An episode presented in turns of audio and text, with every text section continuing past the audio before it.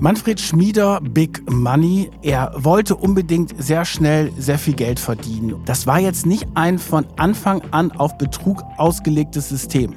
Die haben aber nicht mit diesen Schwierigkeiten gerechnet und diese Technik war halt nicht ausgetüftelt. Und dann hat sich ein System eingeschlichen, was über die Jahre immer stärker verfeinert worden ist. Man muss sich das ja vorstellen, da ist ein Vorzeigeunternehmen, wo noch alle gesagt haben, oh toll, dass das hier im Ländle ist und wir sind so stolz darauf und die haben sogar den Flughafen und er hat diesen ganzen Reichtum und plötzlich merkt man, das ist ein Riesenbetrüger. Macht und Millionen. Der Podcast über echte Wirtschaftskrimis. Hallo und herzlich willkommen zu einer neuen Folge Macht und Millionen. Mein Name ist Solveig Gode, ich bin Wirtschaftsredakteurin bei Business Insider und mir gegenüber sitzt wie immer Kajan Özgens, stellvertretender Chefredakteur bei Business Insider und langjähriger Investigativreporter. Hallo Solveig. Hallo Kajan. Heute wollen wir uns erstmal bei euch bedanken für euer großes Interesse an unseren Macht- und Millionentassen. Die sind ja auch ganz toll. Ja, die habe ich euch natürlich schon selber höchstpersönlich verpackt und losgeschickt. Ich hoffe natürlich, dass die bei euch schon angekommen sind. Und wir haben uns sehr gefreut, dass so viele bis zum Ende gehört haben und das richtige Codewort genannt haben. Genau, das war ganz toll. Heute im Jahr 2021 gilt ja der Wirecard-Skandal als der größte Fall von Wirtschaftskriminalität in Deutschland.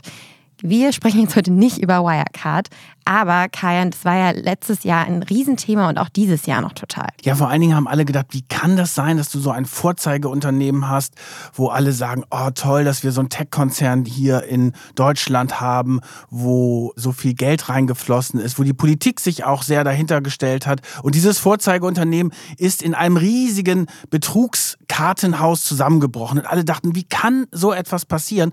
Und heute sprechen wir über einen Fall, der totale Parallelen zu Wirecard hat. Deswegen finde ich den auch so spannend.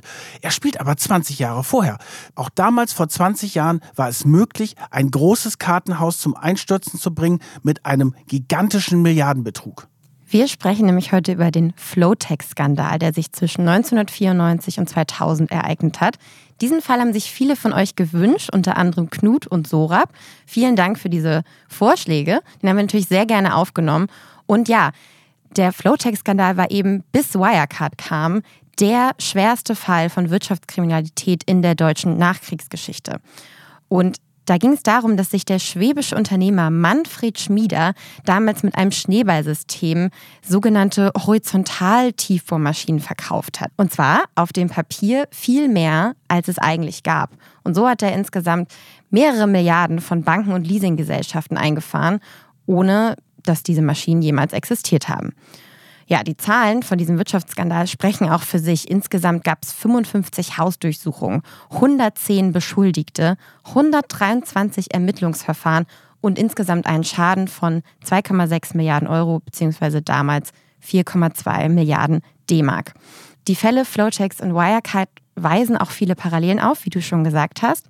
Aber vor allem wollen wir jedoch heute mit euch aufarbeiten, wie es überhaupt dazu kommen konnte, dass man eben eine Firma als so ein großes Luftschloss aufbaut und vor allen Dingen aber auch, wer dahinter steckt. Und ich würde sagen, damit steigen wir jetzt mal ein. Genau, es geht um Big Money. Das ist, das ist der Spitzname von Manfred Schmieder. Und äh, diesen Spitznamen hat er wirklich mit voller Wucht erfüllt, muss man wirklich sagen. Manfred Schmieder, Big Money, wächst in Baden-Württemberg auf. Aus dem Schwarzwald kommt er 1949 äh, geboren und er ist ein Beispiel dafür, dass Kinder, die es in der Schule schwerer haben, weil sie zum Beispiel wie Big Money ein bisschen dicker sind und nicht so doll geliebt werden wie die anderen und keine Freunde haben, dass diese später umso ehrgeiziger sind, wenn es um ihre berufliche Karriere geht. Da gibt es diverse Beispiele dafür, dass Kinder in der Schule gehänselt worden sind und aus dieser Zurückweisung einen unglaublichen Ehrgeiz und eine unglaubliche starke Sehnsucht nach Anerkennung machen. Aber bevor wir jetzt hier anfangen, schon zu psychologisieren, Manfred Schmieder wächst dort auf, ist ein kleiner, dicker Junge. Ja, muss man einfach sagen, der offenbar unter Minderwertigkeitskomplexen leidet und es allen zeigen möchte. Und der dann sehr früh damit anfängt, seinen Klassenkameraden imponieren zu wollen.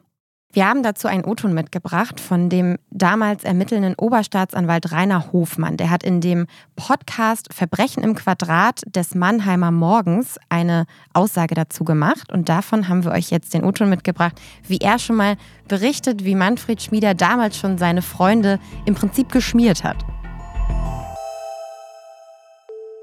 Die interessanteste Geschichte, die der damalige psychiatrische Gutachter herausgearbeitet hat, lautete so, äh, mit 16 Jahren, also wir sprechen jetzt von einer Zeit Mitte der 60er Jahre, als der Wohlstand noch nicht so ausgeprägt war, hatte Manfred Schmieder schon ein Moped. Äh, in der Schule bei äh, seinen Mitschülern ist er als Mensch wohl nicht äh, so gut angekommen und ähm, er hat dann aber natürlich auch äh, Freunde haben wollen und äh, die Freunde hat er zum Beispiel dadurch gewonnen, dass er sie mit diesem Moped hat mitfahren lassen. Das hat diesen jungen Männern damals imponiert, denn sie selbst hatten kein Moped. Und da hat er gemerkt, mit Reichtum kann ich anderen Menschen imponieren, sie für mich einnehmen. Man hört ja auch stark an dem Dialekt des Oberstaatsanwaltes damals, dass es eben im tiefsten Schwabenländle stattfindet, ja. diese Geschichte. Und das ist ja sehr wichtig auch. Ja, Moped, oder was hat er gesagt? Moped. Moped hat er gesagt, genau so. Wir aus dem Norden sagen ja beide Moped. Ja, wir sprechen ja auch klares Hochdeutsch. Aber Manfred Schmieder hat auf jeden Fall damals schon verstanden, mit Geld, Wohlstand und Besitz kann ich Menschen für mich gewinnen und auch manipulieren. Ja, das war offenbar bei ihm drin und auch dieses Bestreben. Und er hat dann schon mit 16 angefangen, Versicherungen zu verkaufen neben der Schule, weil der Vater eines Freundes eine Versicherungsagentur hatte.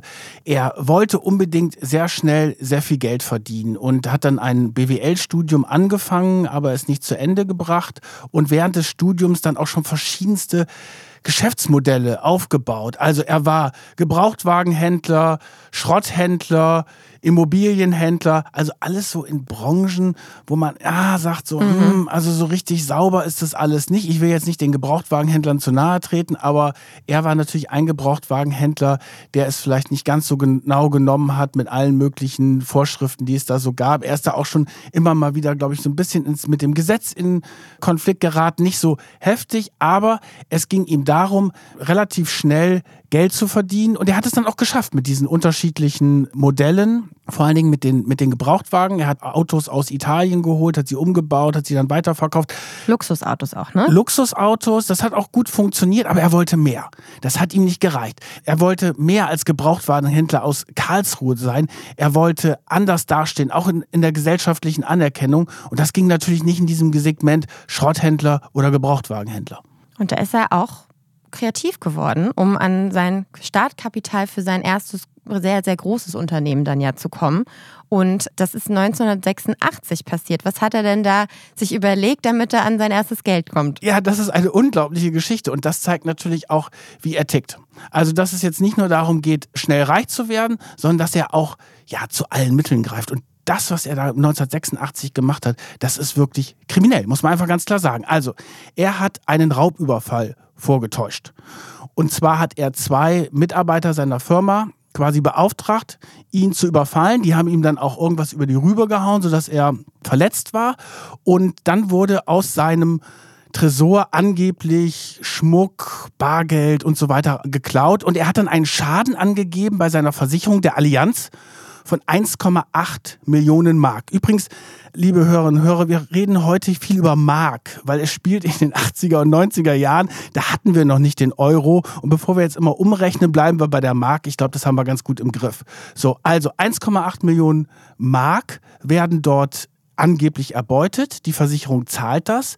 Wie viel da wirklich drin war, ist nicht klar. Dieser Raubüberfall wird aber nicht weiter ermittelt weil man dachte, okay, es gibt einen Täter, es gibt Opfer, die Versicherung zahlt und er hat plötzlich 1,8 Millionen Mark zur Verfügung. Die 1,8 Millionen D-Mark waren ja damals auch noch deutlich mehr wert, oder? Ja, natürlich. Und die Geschichte mit diesem Raubüberfall, da hat er es sogar ins Fernsehen geschafft. Und zwar zu Aktenzeichen XY. Weil die haben dann diesen Fall nachgestellt. Wir kennen ja diese Sendung dort noch. Und da ging es um diesen Fall, um rauszufinden, wer eigentlich die Täter waren. Weil die Täter wurden lange nicht geschnappt, sondern er wurde überfallen, verletzt und der angebliche Schmuck war weg. Dafür war ganz viel Geld plötzlich auf dem Konto von Big Money. Und mit diesem Geld hat er dann ja Flowtex gegründet. Ja, das, das ist eine irre Geschichte. Also, wir reden hier über Horizontal-Bohrmaschinen. Das steht sozusagen im Mittelpunkt dieses Betrugsfalls. Vielleicht erklären wir mal ganz kurz, was das überhaupt ist. Ja, weißt du denn, was das ist? Weil das ist total kompliziert eigentlich, ne? Ich wusste das natürlich im Vorfeld auch noch nicht. Ich habe mich aber jetzt natürlich im Zuge der Ja. Recherche mal damit auseinandergesetzt. Big Money entdeckt diese Idee in den USA. Da gab es das ja schon länger. Also es ist ja so, diese Horizontalbohrmaschinen, was die machen ist, die bohren die Erde auf, also im Prinzip entlang der Straße quasi, ohne die Straße aufzureißen. Genau, der, der entscheidende Punkt, und deswegen war es eigentlich, klang es nach einer genialen Idee. Wenn du heutzutage Leitungen verlegen musst, musst du die ganze Straße aufreißen. Wir kennen das ja. Dann gibt Stau und äh, Riesenprobleme und so weiter. Und wenn du mit dem Bohrer nur reingehst in ein Loch und sich der Bohrer dann unter der Straße quasi weiterfräst und die Leitung da verlegen kannst, das klingt natürlich genial. Das Da ist ein Selbstläufer. da- Das kann ja jeder verstehen, dass man darauf keine Lust hat. Ja, und deswegen war natürlich diese Idee, die dahinter steckt, die war natürlich super. Auf die Idee ist er nicht alleine gekommen, sondern er hat dann ja relativ schnell einen Geschäftspartner gefunden, den Klaus Kleiser, einen promovierten Bauingenieur, den er getroffen hat. Da hat sich eine Männerfreundschaft entwickelt und Klaus Kleiser und Big Money waren dann in Amerika, haben sich das angeguckt, waren begeistert davon und haben gesagt, okay, wir investieren in diese Firma, wir holen uns die Markenrechte aus Amerika, wir lassen die, diese Bohrmaschinen bauen und holen sie nach Deutschland und schaffen damit einen riesigen Markt, weil natürlich alle Bauunternehmen sagen, oh, ja viel einfacher, wenn du unter der Erde bohrst, als wenn du alles aufreißen musst.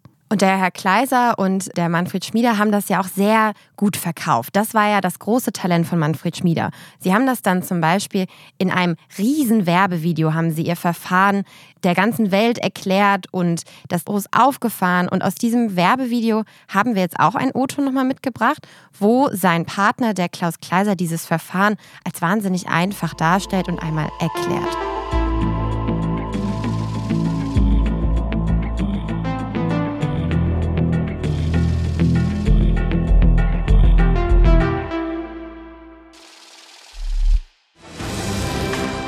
Beim Horizontalbohren bohren wir vor und im Rückwärtsgang ziehen wir die Leitung wieder ein. Damit ist prinzipiell das gesamte Verfahren beschrieben. Eine Bohrlanze wird in die Erde vorgetrieben, unterstützt durch eine Bohrsuspension. Durch ein Ortungsgerät lässt sich der Bohrkopf orten und dreidimensional steuern. Anschließend wird im Rückwärtsgang der Bohrkanal im Durchmesser vergrößert und die Produktleitung direkt hinter dem Aufweitkopf eingezogen. Also es waren ganz aufwendige Videos, die da gedreht worden sind. Und diese Bohrmaschinen, das muss man sagen, Horizontalbohrmaschinen, die haben auch funktioniert. Es ist nicht so, dass das jetzt alles Blödsinn war, was da war, aber diese Maschinen sind in Amerika mehr zum Einsatz gekommen, in, ja, mit sandigem Untergrund. Und ich glaube, in Deutschland gab es da deutlichere Probleme. Weil die Böden anders beschaffen waren. Und das hatten sie von Anfang an nicht ganz so bedacht. Deswegen hat dieser ganze Entwicklungsprozess jetzt ein bisschen länger gedauert. Und man muss dann halt Big Money und seinem promovierten Bauingenieur zugute halten, das war jetzt nicht ein von Anfang an auf Betrug ausgelegtes System. Also sie haben wirklich am Anfang daran gedacht oder daran geglaubt, dass diese Technik in Deutschland funktioniert, vielleicht auch sogar in ganz Europa. Das war die Idee dahinter. Und Sie haben aber nicht mit diesen Schwierigkeiten gerechnet, mit diesem Bohrer und diese Technik war halt nicht ausgetüftelt und nicht äh, richtig so, dass man das umsetzen konnte. Und natürlich gab es große Fragezeichen bei den ganzen Tiefbauunternehmen, die gesagt haben, hm, ob das wirklich funktioniert oder nicht. Aber sie haben es dann geschafft, eine große Show abzuziehen. Also ab 1990 haben sie diese äh, Maschinen das erste Mal gezeigt. Und das waren natürlich immer ganz tolle Präsentationen. Und das ist, glaube ich, ein ganz wichtiger Punkt, der von Anfang an zu diesem ganzen Geschäftsprinzip dazugehört hat. Blenderei. Ne? Große Show abziehen. Ja. So, und da wurden diese Maschinen gezeigt auf irgendeiner Baustelle, wo nicht so viele Steine waren und dann wurde es den Investoren gezeigt, den möglichen Investoren, den Banken als Kreditgebern und die haben dann gesehen, boah, das ist ja toll, das funktioniert, da geht's rein, da geht's raus und diese Maschinen wurden aber dort präsentiert auf extra präparierten Baustellen, wo man wusste, dass Da es funktioniert. es. Mhm. So, und das heißt, die haben selber auch so ein bisschen dran gezweifelt, ob es überhaupt funktioniert. Aber es sind dann wirklich die ersten Maschinen dann auch gebaut worden und das System, was dahinter steckte, das war natürlich bestens ausgetüftelt. Den ersten Kredit haben sie ja schon auch recht früh bekommen und das war aufgrund dieser Blenderei, die sie ja wirklich sehr gut beherrscht haben, haben sie auch gleich im ersten Kredit wahnsinnig viel Geld bekommen. 20 Millionen D-Mark damals. Ja, weil das halt war so eine riesen Innovation und da dachte man, oh, im Ländle, die schaffen es immer wieder, diese tollen Neuigkeiten hinzubekommen, technische Innovationen und als solche wurde das ja auch verkauft und diese 20 Millionen waren dann da. Also es ist ja, das muss man auch sagen, soll, weil wenn wir beide jetzt zur Bank gehen und sagen, wir brauchen Kredit, um, keine Ahnung, ein neues Auto zu kaufen oder eine kleine Wohnung sich zuzulegen und wir reden dann über Summen von 10.000 bis 50.000 Euro, dann wird es total schwierig. Und es ist immer noch so, in Deutschland total schwierig, einen Kredit in diesem Rahmen zu bekommen. Wenn du aber sagst, du brauchst richtig viel Geld, du brauchst eine Million, du brauchst 10 Millionen, du brauchst 20 Millionen, du brauchst 50 Millionen, dann wird es mit dem höheren Millionenbetrag immer einfacher, diesen Kredit zu bekommen. Das ist doch Irrsinn, oder? Finde ich auch. Und das ist ja auch das, was im Nachhinein so viele Leute schockiert hat, weil der ist da halt mit einer riesen Vision einfach hingekommen und einem gut ausgetüftelten Geschäftsplan. Und damit hat er sie einfach überzeugt, weil damals gab es, glaube ich, noch nicht mal diese erste Maschine. Ich habe mich natürlich bei der Vorbereitung dieser Sendung gefragt, warum ist es einfacher, einen Kredit über 100 Millionen als über 100.000 zu bekommen? Und die Antwort ist relativ simpel. Die Bank verdient deutlich mehr mit Genau. einem größeren Kredit. Und das war hier auch so. Big Money ist da aufgetreten und hat diese Maschinen verkauft. Es sind ja Verkaufstalent. Ich glaube, das ist eine ganz wichtige Geschichte. Bist du ein guter Marketingmann, kannst du Sachen gut an den Mann oder an die Frau bringen. Und da hat er ein großes Talent, ein Charme offenbar, obwohl er ja ehrlicherweise nicht so charmant aussieht. Ja, vielleicht beschreiben wir jetzt einmal kurz, wie Manfred Schmieder überhaupt aussieht. Wir haben ja schon vorhin angedeutet, auch als Kind war er etwas untersetzt, nicht gerade schlank. Das hat sich auch später dann nicht geändert. Deswegen wird er auch Big Money genannt oder wurde Big Money genannt, hat aber deutlich äh, fülliges Haar dafür, ja, ein kleines Doppelkinn, aber immer einen sehr fröhlichen, charmanten Blick drauf gehabt. Und immer bestens gekleidet. Stimmt, genau. Ma- Haare immer ak- makellos frisiert. Ja, und diese Ja. Maßanzüge und er hatte immer diese Krawatten an und eine Krawattennadel. Also ich, heutzutage, ich habe zwar ein paar Krawatten, aber ist echt lange her, dass ich das letzte Mal eine Krawatte angezogen habe. Du ziehst ja heutzutage kaum noch eine Krawatte an. Damals in den 90er Jahren, da gehörte das zum Geschäftsleben einfach dazu. Und nicht nur die Krawatte, sondern als i-Tüpfelchen auch die Krawattennagel. Dann hatte er natürlich Manschettenknöpfe und trug in der Regel immer eine Rolex. Das heißt, er war super adrett gekleidet und so ist er dann auch aufgetreten. Und die konnte er sich ja dann auch schon von der Versicherungssumme damals, die er sich dann ja erschlichen hat, auch schon damals leisten für die ersten Banktermine, die Rolex. Ja, die Rolex war relativ früh an seinem Arm dran. Das war ihm natürlich auch sehr wichtig. So, und jetzt hat er die Kredite gekriegt und war plötzlich Geld da. Und er hat aber gemerkt, dass das Geschäft nicht so läuft. Also Deutschland, Europa hat nicht auf die Horizontalbohrmaschine gewartet. Es waren sehr schleppende Geschichten. Er hat ein paar verkauft und dann hat sich ein System eingeschlichen, was über die Jahre immer stärker verfeinert worden ist. Weil er ja diese Kredite, die er dann ja bekommen hat, auch weiter bezahlen musste. Und da er keine Eingänge hatte, konnte er auch die Kredite nicht bezahlen. Das heißt, er musste sich was überlegen. Genau. Und die Idee war, es gab eine Firma, die nannte er KSK, die gehörte Schmieder und Kleiser. Und diese Firma hat dann die Baumaschinen verkauft an Leasinggesellschaften. Diese, Was sind Leasinggesellschaften? Ja, Vielleicht für die, die es nicht wissen. Ja, die kaufen diese, diese Maschinen wie, so- wie so ein Autoleasing. Es gibt ja auch das Prinzip, dass du die Fahrzeuge kaufst und die dann an den Endkunden liest. Der zahlt dann eine monatliche Gebühr dafür. Das kennen wir ja vom Autoleasing und gibt sie dann irgendwann wieder zurück. Also sie gehören ihm nicht. Die Maschinen gehören quasi der Leasingfirma. Und die Firma, die diese Maschinen dann von den Leasinggesellschaften geleast haben, gehörte ebenfalls zu Big Money. Das war dann Flotex. Also KSK verkauft sie an die Leasinggesellschaften, kriegt dafür eine Million Mark etwa pro Maschine. Dann liest die Firma Flotex diese Maschinen von den Leasinggesellschaften und zahlt eine Gebühr dafür. So, dadurch, dass die beiden Firmen aber in der Hand von Big Money waren, ist das Geld quasi hin und her geschoben worden und es sind dann, weil er gemerkt hat, wie einfach das ist, das Ganze ist das dann immer größer geworden. Und am Ende waren es dann, glaube ich, über 3000 Maschinen, die verkauft worden sind auf dem Papier, aber es gab nur 200 Maschinen. Ich glaube 270 im Endeffekt wirklich. Aber ja, man merkt die Größenordnung. Da wurde ganz, ganz viel geschummelt, was es gar nicht gab. Und er brauchte ja immer wieder neues Geld, um immer wieder diese Kredite und immer wieder diese Leasingraten bezahlen zu können. Das heißt, es wurde halt wie eine Art Schneeballsystem. Es wurde immer größer, es hat sich immer weiter aufgerollt.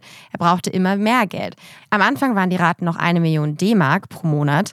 Später, in seinen Höchstzeiten, musste er dann 60 Millionen D-Mark pro Monat aufbringen, ohne ja die Umsätze zu haben, ohne ja wirkliche Einnahmen zu haben. Und da hat er selber dann auch mal gesagt, Wissen Sie eigentlich, wie anstrengend das ist, jeden Monat 60 Millionen D-Mark aufbringen zu müssen?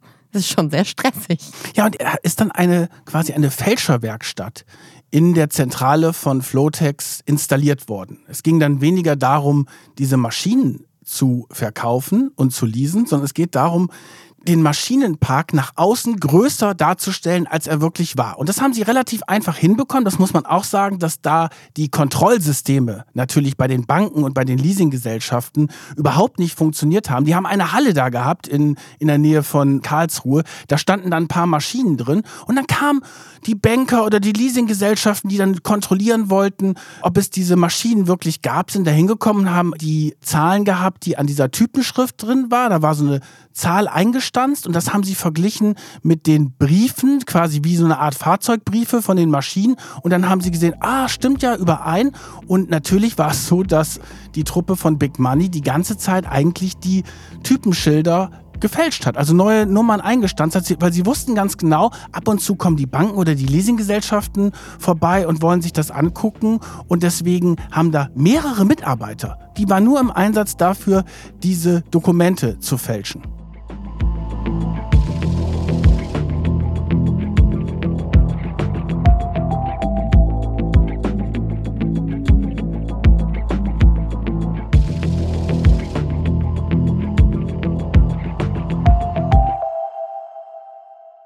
Teil seines Systems war natürlich aber auch nach außen hin, sich als ja, reich zu präsentieren und auch als einer der Großen, der da oben mitspielt. Ja, der hat nicht nur sein Reichtum präsentiert, der hat ja mit diesem Reichtum geklotzt. Das war ja Wahnsinn, was der da alles dort präsentiert hat. Der hatte am Ende 15 Luxusschlitten vom Ferrari bis zum Bentley. Der hatte Villen in St. Moritz, in Cannes, in Ibiza, in Uruguay, in Miami. Und thronte selber auf dem Karlsruher Turmberg in einer 60.000 Quadratmeter großen Villa mit zwei Swimmingpools und goldenen Wasserhähnen. Der hatte, um jetzt nochmal da richtig nochmal drauf zu hauen, der hatte drei Learjets, mit denen er um die Welt gedüst ist, vor allen Dingen am Wochenende nach Ibiza, wo er ein mauretanisches Palastgebäude bewohnt hat und dort auch seine Yacht hatte, eine von seinen Yachten, die hatte er dem Sultan von Brunei abgekauft. Eine 55 Meter lange Yacht mit eigenem Pool drauf und ja, ein U-Boot war da auch noch drin. Das und goldene, Was goldene Wasserhähne gab es eh überall. Also das war kein Reichtum, das war Protz. Und es gibt, glaube ich, zwei Punkte, die in, in diesem Zusammenhang wichtig sind. Das gehörte zum System dazu, weil wenn du nach außen hin den superreichen, erfolgreichen Typen präsentierst, dann denken die, und das gehört zu diesem Betrugssystem dazu, naja, der hat's ja wirklich zu was gebracht. Das scheint ja zu funktionieren. Diese Bohrer, die keiner kannte, die haben den ja offenbar reich gemacht. Und da fragt man natürlich nicht so genau nach, was da wirklich dahinter steckt. Und zweitens liegt es ja, wie wir nun auch wissen, in der Natur der Sache bei Big Money. Der wollte schon sehr früh sehr reich werden, der wollte anerkannt werden von der Gesellschaft und das hat er sich quasi erkauft. Der hatte zum Beispiel in St. Moritz einen begehbaren Tresor, den er dann den Leuten gezeigt hat oder in seinem Haus in Karlsruhe hingen teure Kunstwerke von Chagall, obwohl er eigentlich überhaupt gar keine Ahnung von Kunst hatte. Der hatte auch gar keinen richtigen Lifestyle.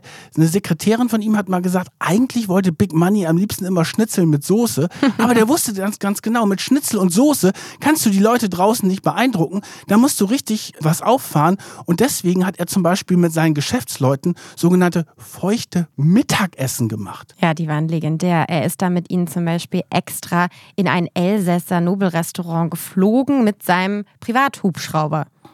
Aber eine Sache, da bin ich wirklich drüber gestolpert und dann merkt man halt, dass er irgendwie auch ein Provinzei ist.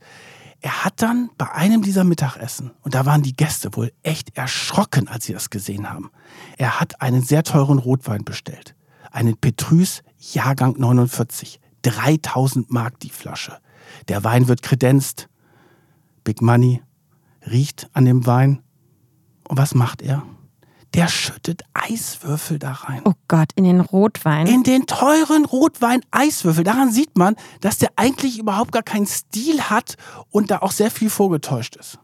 Ja, das geht natürlich gar nicht in solchen Kreisen, aber, Ja, aber- anscheinend hat sich davon niemand abschrecken lassen. Ja, und natürlich hat er die Leute beeindruckt. Wenn du sagst, ja, ich, der ist ja zum Beispiel jeden Morgen mit seinem Hubschrauber von seinem Nobelanwesen zehn Minuten in die Firmenzentrale geflogen. Und wenn es dann irgendwo darum ging, wir gehen mal zum Mittagessen oder so, dann hat er die Leute mit im Hubschrauber genommen. Er hat sie beeindruckt. Und ich glaube, das ist ein ganz wichtiger Punkt. Und die Leute lassen sich natürlich auch gerne beeindrucken. Und das ist auch der entscheidende Faktor wahrscheinlich, warum so viele Leute auch weggeguckt haben. Und dann ist es natürlich so, wenn einer so reich ist und so mit diesem Reichtum nach außen dringt, gibt es natürlich auch viele Leute, die wollen dann auch dabei sein bei so einer Geschichte. Und dann vor allen Dingen auch die Politiker. Die darfst du in dieser Geschichte nicht vergessen, weil Natürlich haben sie gesagt, oh, das ist ein Vorzeigeunternehmer. Der bringt uns eine super äh, Neuerung und Innovation hier ins Ländle. Und dann haben sie den hofiert.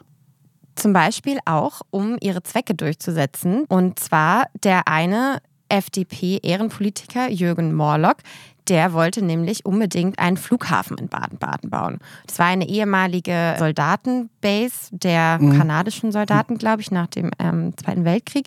Und hat dann Manfred Schmieder dazu überredet, diesen Flughafen zu kaufen und da zu investieren und das aufzubauen. Und das ist natürlich ein Wahnsinns-Aushängeschild für die Region, aber natürlich eben auch für Manfred Schmieder, weil er konnte jetzt sagen, ich habe jetzt meinen eigenen Flughafen. Und es war für ihn, glaube ich, so der Höhepunkt seiner Karriere. Und ab da ging es halt noch, noch weiter bergauf. Und das Interessante ist wirklich, dass die Politiker ihn echt richtig gepusht haben. Und da spielte insbesondere die FDP in Baden-Württemberg eine ganz, ganz traurige Rolle, muss man sagen. Die haben überhaupt nichts hinterfragt, die waren bei ganz vielen Geschichten dabei.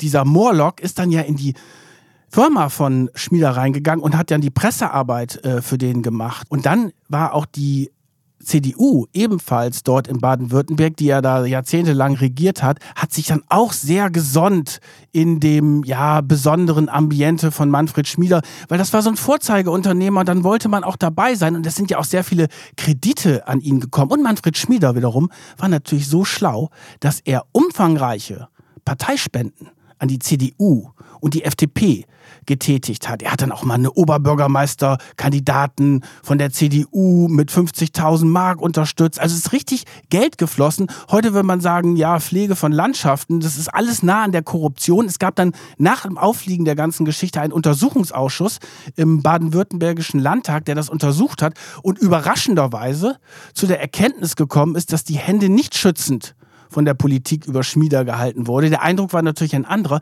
Nichtsdestotrotz mussten zwei FDP-Minister, der Wirtschaftsminister und die Justizministerin, dann später zurücktreten, weil man gesehen hat, okay, die waren zu nah dran an Schmieder. Aber diese Politiker, die waren natürlich ganz schnell weg, als Schmieder dann im Knast war. Aber vorher Vorher gab es noch ein richtiges Highlight im Leben von Manfred Schmieder. Das war sein 50. Geburtstag. Manfred Schmieders 50. Geburtstag war eine Riesenparty auf seinem Anwesen am, am Turmberg, da in Baden-Württemberg, das hast du schon erwähnt.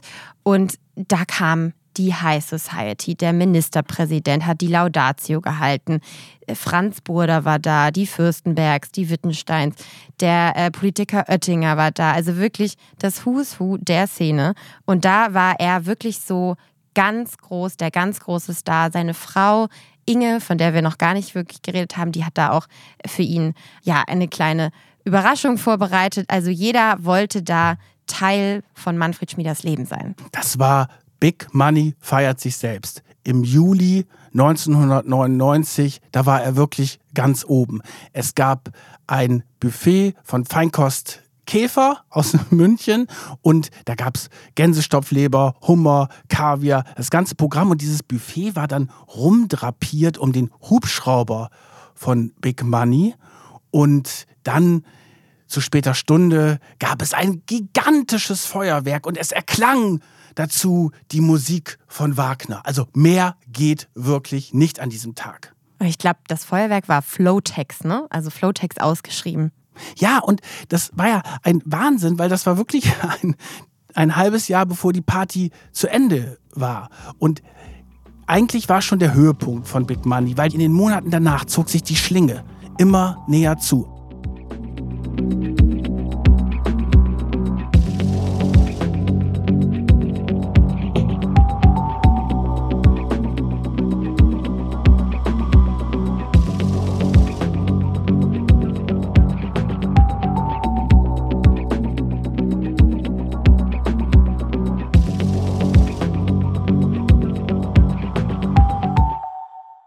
Big Money merkte, dieses Schneeballsystem funktioniert nicht mehr auf Dauer, so wie es jetzt ist, weil die Leasingkosten so hoch waren und es Anzeichen gab, dass alles aufflog. Und dann gab es eine Idee, wie man aus dieser Nummer rauskommt.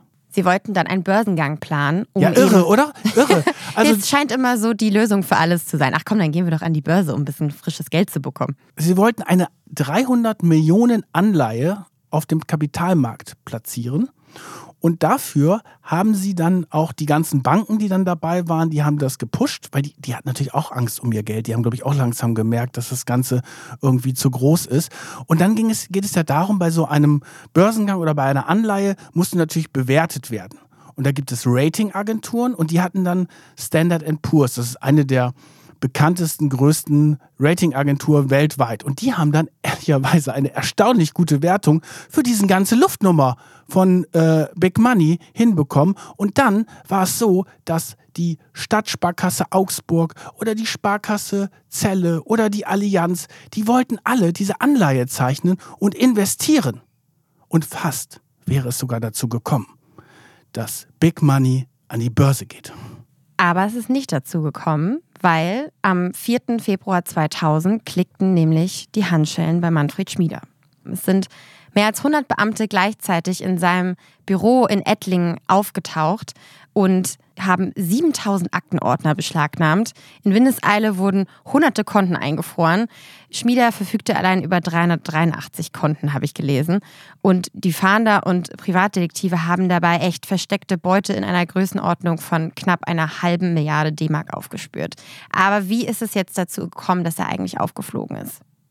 Also es gab dann vor dieser Festnahme internationale Ermittlungen, weil dieses ganze Geld, was da auf dem Markt war, das hat dann ja Big Money investiert über verschiedenste Firmen. Ich glaube, am Ende waren es 90 Firmen, die er kontrolliert hatte, wo in Spanien und in Portugal und überall dieses Geld gelandet ist, teilweise auch in Liechtenstein auf geheimen Konten. Und dann gab es diese internationalen Geldwäscheermittlungen, angestoßen aus Südeuropa. Und da gab es Kontakte mit dem BKA und es gab eine gemeinsame Ermittlungsgruppe dazu. Und dann hat auch noch ein ehemaliger Banker wenige Monate vorher bei der Staatsanwaltschaft in Mannheim ausgepackt und gesagt, dass dort Betrug vorliegt und zwar in einem sehr großen Stil. Und dann war man halt Big Money richtig auf der Schliche. Er hat dann auch kurz vor dieser Verhaftung im Februar 2000 von einem Steuerfahnder, den er möglicherweise geschmiert hat, noch den Hinweis bekommen, er solle doch lieber in Urlaub gehen, weil da stehe was Größeres bevor. Aber er ist nicht in Urlaub gegangen, er ist dann verhaftet worden und er ist in Untersuchungshaft gekommen. Eine Riesenblase ist plötzlich geplatzt. Man muss sich das ja vorstellen. Da ist ein Vorzeigeunternehmen, wo noch alle gesagt haben, oh toll, dass das hier im Ländle ist und wir sind so stolz darauf und die haben sogar den Flughafen und er hat diesen ganzen Reichtum und plötzlich merkt man, das ist ein Riesenbetrüger. Und er ist dann im Untersuchungshaft gelandet und Es gab diese umfangreichen Ermittlungsverfahren gegen alle möglichen, die in diesem Fall drin waren. Und dann war es aber so, dass Big Money nicht drumherum geredet hat, sondern wirklich umfangreiche Geständnisse abgelegt hat. Zu dem Prozess ist es 2001 dann gekommen. Also wir wissen, 2000 wurde er verhaftet und erst 2001 ist es zum Prozess gekommen. Das lag eben daran, weil die Ermittler so lange gebraucht haben, um alle Akten zu sortieren. 7000 Akten wurden beschlagnahmt. Und das hat der leitende Ermittler damals erzählt. Die mussten das genau in der Reihenfolge aufstellen, wie es in dem Flowtex-Büro damals war, um das eben nachvollziehen zu können. Also es war wahnsinnig komplex, dieses Firmengebilde aufzubrechen. Und dass Manfred Schmieder ein volles Geständnis abgelegt hat, war dann sehr wichtig, eben auch für seine Strafmilderung, aber auch um diesen ganzen Fall aufzuklären. Dazu haben wir jetzt nochmal einen O-Ton von dem Oberstaatsanwalt Hofmann aus dem damaligen Fall, wieder aus dem Podcast Verbrechen im Quadrat.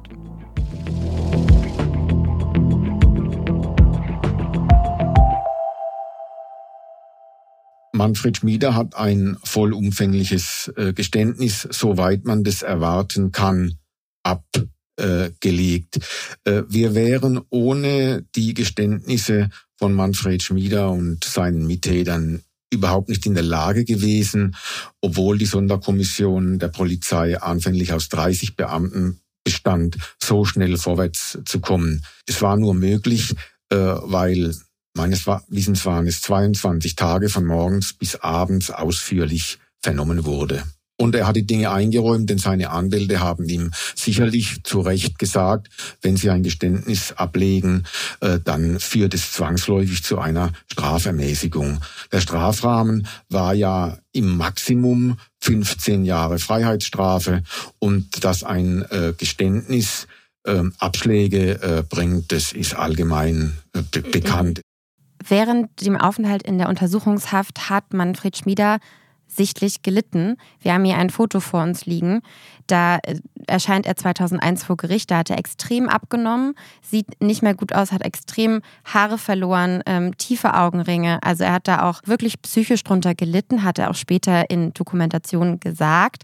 Es ging dann aber natürlich auch darum, festzustellen, wie sehr hat seine Psyche diesen Fall auch beeinflusst und war er überhaupt voll schuldfähig oder war der vielleicht sogar einfach größenwahnsinnig? Ja, da gab es ein spannendes Gutachten dazu, auf das komme ich gerne gleich, aber mein Mitleid hält sich natürlich bei Manfred Schmieder, muss man ehrlich sagen, da in Grenzen.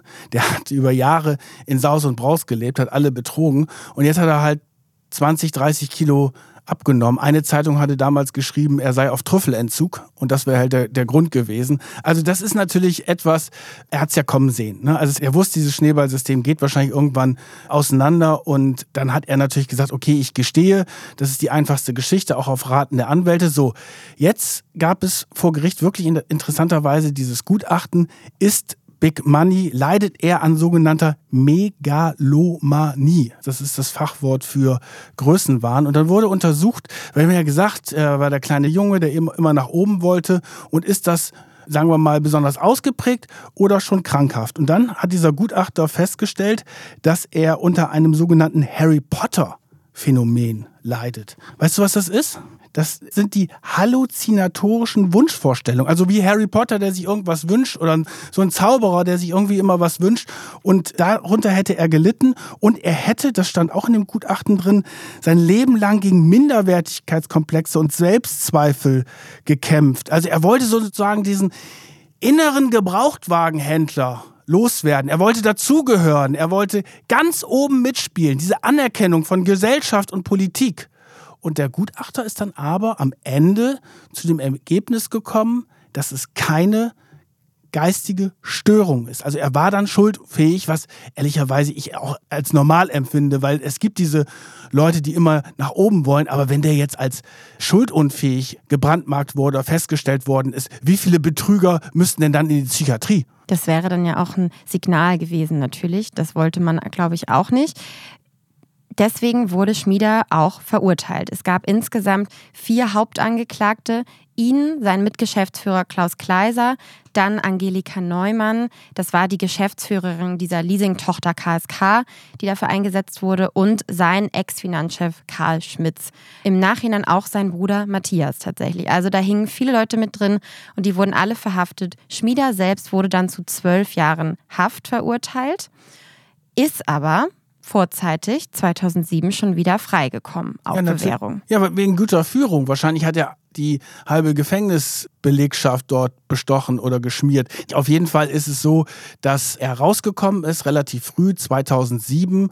Aber immerhin hat sieben Jahre im Gefängnis gesessen. Das ist natürlich schon eine harte Strafe. Das war aber nicht der einzige Prozess, zu dem es gekommen ist. Es gab nämlich 2013 noch einen zweiten Schuldspruch. Da wurde Manfred Schwieder wegen zweifachen Bankrotts und Geldwäsche auf Bewährung verurteilt. Er musste nicht nochmal ins Gefängnis, hatte aber noch ein Urteil anhängen, weil da wurde nämlich bewiesen, dass er aus der Haft heraus Leute geschmiert hat. Es gab auch mal die Geschichte, dass er nach einem Gerichtsaufenthalt nochmal schön essen gegangen ist und da muss er ja auch die Wärter geschmiert haben. Er hat aber aus der Haft heraus 2005 und 2006 eine Überführung von vier Chagall-Gemälden und einem Luxusgeländewagen in die Schweiz organisiert. Und damit hat er ja dieses Geld der Insolvenzmasse von Flotex entzogen. Und dafür wurde er jetzt eben verurteilt 2013 in diesem zweiten Prozess. Es gab dann letztendlich sogar noch einen dritten Prozess. Also wirklich dieses Gebilde ist, ist, wahnsinnig komplex. Es gab einen dritten Prozess in der Schweiz, der hat insgesamt über zehn Jahre, fast elf Jahre gedauert. Da wurden Schmieder und seine Ehefrau Inge von der er sich übrigens im Knast hat scheiden lassen. Die heißt jetzt inzwischen Inge Heinemanns. Die wurden beide in der Schweiz angeklagt wegen Geldwäsche, weil ihr wurde quasi vorgeworfen, dass sie etliche Gemälde, Werte aus dem Betriebsvermögen in das Privatvermögen überführt hat und in ihr eigenes, weswegen das quasi nicht mehr der Insolvenzmasse zugänglich gewesen war. Und da wurden sie zwischenzeitlich schuldig gesprochen aber weil sich dieser Prozess eben so lange gezogen hat und immer wieder Berufung eingereicht wurde von ihr und ihren Anwälten, wurden sie jetzt im Endeffekt im Sommer 2021 freigesprochen. Nein. Doch. Das gibt's doch nicht. Jetzt im Juli erst. Ja, vor allen Dingen, Big Money und Inge, das war die große Liebe. Sie war die hübsche Blondine an seiner Seite, die wunderbar parlieren konnte, die ja dann auch immer diesen teuren Schmuck getragen hat. 20 Karat Diamantkreuze um ihren Hals herum, tolle Kleider. Die gehörten natürlich auch zu dieser ganzen Showgeschichte dazu.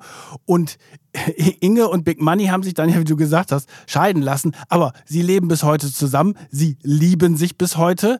Und der Trick war natürlich, dass es Gütertrennung gab und dass Inge, wenn sie geschieden ist, ihr Geld behalten konnte, was sie hatte und das wahrscheinlich vorher auch irgendwie auf ihre Konten transferiert worden sind, weil ja. aus diesen ganzen Millionen von Flotex ist vieles, vieles wieder aufgetaucht, aber vieles eben auch nicht, etliche Millionen. Und der Manfred Schmieder ist dann ja auch gefragt worden, ob er noch einen Ehering trägt. Und da gab es mal ein Interview mit dem Mallorca-Magazin dazu. Und dann hat er immer so getan, als äh, er sprach dann mal von seiner Ex-Frau. Aber das war natürlich ein Trick, um weiterhin vermögend zu sein. Und er lebt jetzt im Prinzip vom Vermögen seiner Ex-Frau auf Mallorca. Ja, und das Vermögen ist offenbar nicht so klein, weil es gab eine äh, wirklich spektakuläre Geschichte der Bunden, wenige Jahre bevor er aus dem Gefängnis raus war, wie er in einem teuren Auto langfährt, in Restaurants wieder feiert und essen geht und mit seiner Frau dort in einem größeren Haus auch lebt. Also es ist alles nicht mehr so groß wie früher bei Big Money, aber es reicht immer noch offenbar für ein luxuriöses Leben auf Mallorca. Aber sie machen natürlich jetzt, sie halten natürlich jetzt die Füße still. Also die großen Partys und Einladungen gibt es nicht mehr. Der Manfred Schmieder tauchte jetzt bei einer Fernsehdokumentation vom SWR auf. Das war, glaube ich, vor zwei oder drei Jahren. Und da hat er das erste Mal so im Fernsehen, fast 20 Jahre nach der Pleite, gesprochen. Und der bereut ja in dem Sinne nichts Großes. Also er sagt, es wären ja alles nur Banken gewesen und Leasinggesellschaft. Da waren ja keine privaten Gläubiger darum. Also er hat keine Privatleute beschubst. Es war dramatisch für seine Familie, das tut ihm auch leid, er würde die ganze Verantwortung auf sich ziehen, aber der hat da eine Riesenshow abgezogen und hat gesagt, ah, das war alles so schlimm und er hätte äh, vielleicht früher schon das und das machen können, aber der entscheidende Punkt ist, dass er heute ein Leben führt, was sich nicht viel davon unterscheidet, wie es früher war. Alles vielleicht nur mal kleiner, aber derjenige, der wirklich über Jahre Banken und andere Firmen um Millionen betrogen hat, der saß zwar sieben Jahre im Knast, aber führt danach weiterhin ein Leben, was sich die meisten der Hörerinnen und Hörer hier nicht leisten können. Und das finde ich auch ein Stück schäbig, muss ich sagen. Ich habe jetzt noch was hinzuzufügen zu deiner Empörung. Ich merke schon, du bist sehr ja, empört über diesen Lifestyle. Soll ich dir noch was erzählen? Das Thurgauer Obergericht hat ihnen jetzt sogar noch eine Entschädigungssumme in Höhe von 2,1 Millionen Euro zugesprochen. Das gibt's doch nicht. In der Schweiz das Urteil. Ja, weil sie eben erst fälschlich verurteilt worden wären und eben um die Prozesskosten zu decken. Man muss fairerweise sagen, das meiste Geld geht dafür in die Prozesskosten und in die Anwaltskosten. Die Begründung des Gerichts ist, die Vermögenswerte seien ja in Deutschland nach damaliger Rechtslage nicht einziehbar gewesen und Geldwäscherei könnte nur an Vermögenswerten begangen werden, die einziehbar seien, schreibt das Obergericht in dieser Mitteilung. Es klingt für mich alles nach wahnsinnigen gerichtlichen Hin und Her, aber irgendwie auch nicht so, als ob sie gar nichts gemacht hätten, sondern als ob da vielleicht eher ein gerichtlicher Fehler passiert ist. Ja, aber der Punkt ist doch wirklich, das Gerechtigkeitsempfinden in diesem Fall, das ist doch völlig gestört. Ja. Wenn einer so einen groß angelegten Betrug macht, zwar ins Gefängnis kommt, aber weiterhin in Saus und Braus leben kann, dann stimmt doch in diesem Land auch irgendetwas nicht, weil er sich vorher diese Millionen Kredite ja auch wirklich erschwindelt hat, wo die Banken mitgemacht haben und dann plötzlich kriegt er noch eine Entschädigung vom Gericht. Das wäre so, als wenn in 20 Jahren der jetzt in Haft sitzende Chef von Wirecard, Markus Braun, weiterhin ein tolles Leben in Saus und Braus führt und eine Entschädigung vom Gericht bekommt. Das ist doch überhaupt nicht mehr vermittelbar. Die Parallelen zu Wirecard hast du jetzt schon mal angesprochen. Die sind ja auch überhaupt nicht von der Hand zu weisen. Da gibt es wahnsinnig viele Parallelen. Zum einen dass die Wirtschaftsprüfungsgesellschaften da überhaupt nicht richtig hingeguckt haben. Bei Flowtex war das damals die KPMG. Die musste damals dann auch 100 Millionen D-Mark an die geschädigten Gläubiger von Flowtex zahlen, weil sie halt nicht richtig geprüft haben. Und bei Wirecard war das Ernst Young. Genau, das ist EY gewesen und KPMG hat dann ja quasi EY bei Wirecard nochmal überprüft und ist dann auf den Betrug gekommen. KPMG heißt ja auch nichts ohne Grund, keiner prüft mehr genau.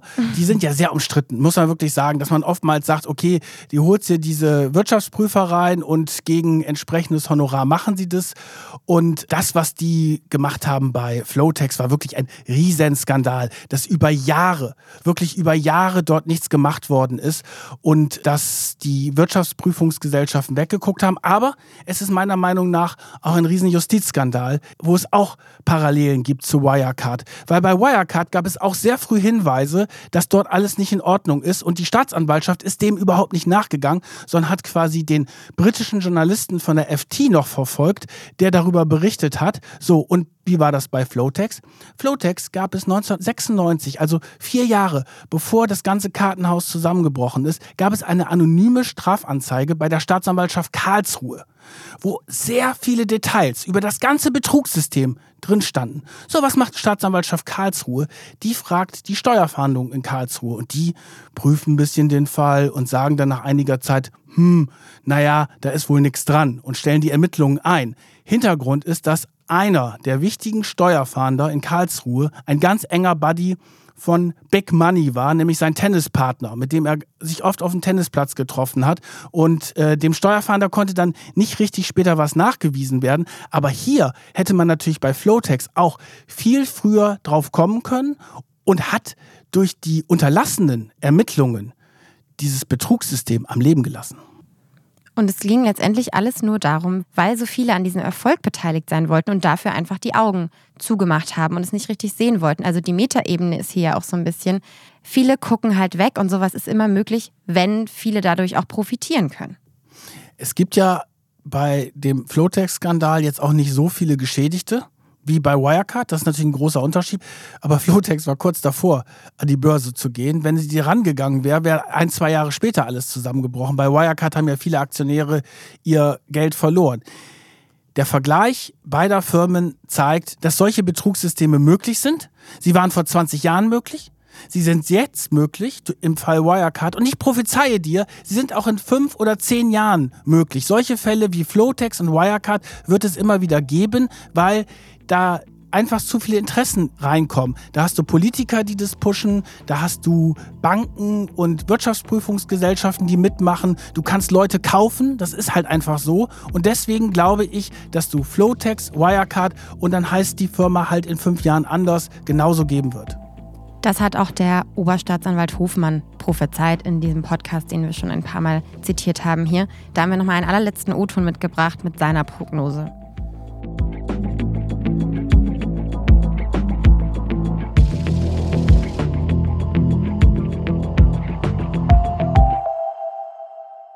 Es ist für mich völlig äh, normal, dass solche Dinge wieder äh, passieren. Die Betrüger lassen sich immer neue Maschen einfallen. Die Zeiten sich ändern sich e etwas. Im, im Flotex-Fall wurde noch viel auf Papier äh, äh, gemacht, äh, dargestellt. Und bei Wirecard geht es jetzt alles irgendwie nur noch äh, digital. Diese ähm, Schneeballsysteme, wie man in Deutschland sagt, es immer wieder geben. Ja, das ist irgendwie auch ein bisschen frustrierend, dass man, man hofft ja irgendwie, dass die Prüfgesellschaften und die Prüfsysteme da irgendwie angepasst werden. Aber ja, dann werden die Betrüger immer wieder irgendwelche anderen Wege finden, diese zu umgehen und wieder eine andere Gesetzeslücke oder andere Grauzonen finden. Aber die Banken, über die müssen wir auch noch mal einmal sprechen, weil das finde ich ist ein ganz, ganz entscheidender Punkt, weil die Gier der Banken war in diesem Fall Flowtex wirklich sehr wichtig, dass das Ganze überhaupt am Laufen gehalten worden ist der Big Money hat es geschafft, die Banken auch gegeneinander auszuspielen. Das heißt, die wollten, dann kamen noch mit neueren Kreditangeboten und so weiter. Und diese Gier der Banken, die zieht sich wirklich wie ein roter Faden durch unsere Gesellschaft bis heute. Und die haben natürlich auch in dem Fall Wirecard eine Rolle gespielt, aber auch natürlich besonders in der großen Finanzkrise. Und ich bin gespannt, wann der nächste Bankenskandal wieder an die Decke ploppt. Das sind wir, glaube ich, alle. Ich hoffe nicht allzu bald. Vielen Dank, Hayan, dass du mit mir mal wieder diesen spannenden Fall aufgearbeitet hast. Und vielen Dank euch Hörerinnen und Hörer, dass ihr bis zum Ende zugehört habt. Freuen wir uns sehr. Wie immer findet ihr unsere Bilder, die wir hier beschrieben haben, aber auch natürlich Hinweise auf die nächsten Folgen auf unserem Instagram-Kanal Macht und Millionen. Und in der nächsten Folge geht es dann um einen hochpolitischen Fall. Dafür haben wir extra einen der Hauptakteure von damals eingeladen und der erzählt uns Informationen, die ihr noch nie in der Öffentlichkeit so gehört habt. Und zuletzt habe ich noch eine ganz kleine Bitte. Wenn ihr noch ein bisschen Zeit habt, dann schreibt uns doch eine kleine Bewertung im iTunes Store, folgt uns auf euren beliebten Streaming-Plattformen und empfehlt uns euren Freunden oder eurer Familie weiter, wenn der Podcast euch gefällt. Und wir freuen uns, wenn ihr auch beim nächsten Mal wieder zuhört. Bis dahin, vielen Dank und bis bald. Bis bald, tschüss. Macht und Millionen. Eine Produktion von Business Insider. Redaktion Solvay Gode und Kajan Öskens. Titelmusik Afonelli. Produktion Michael Reinhardt und Yannick Werner.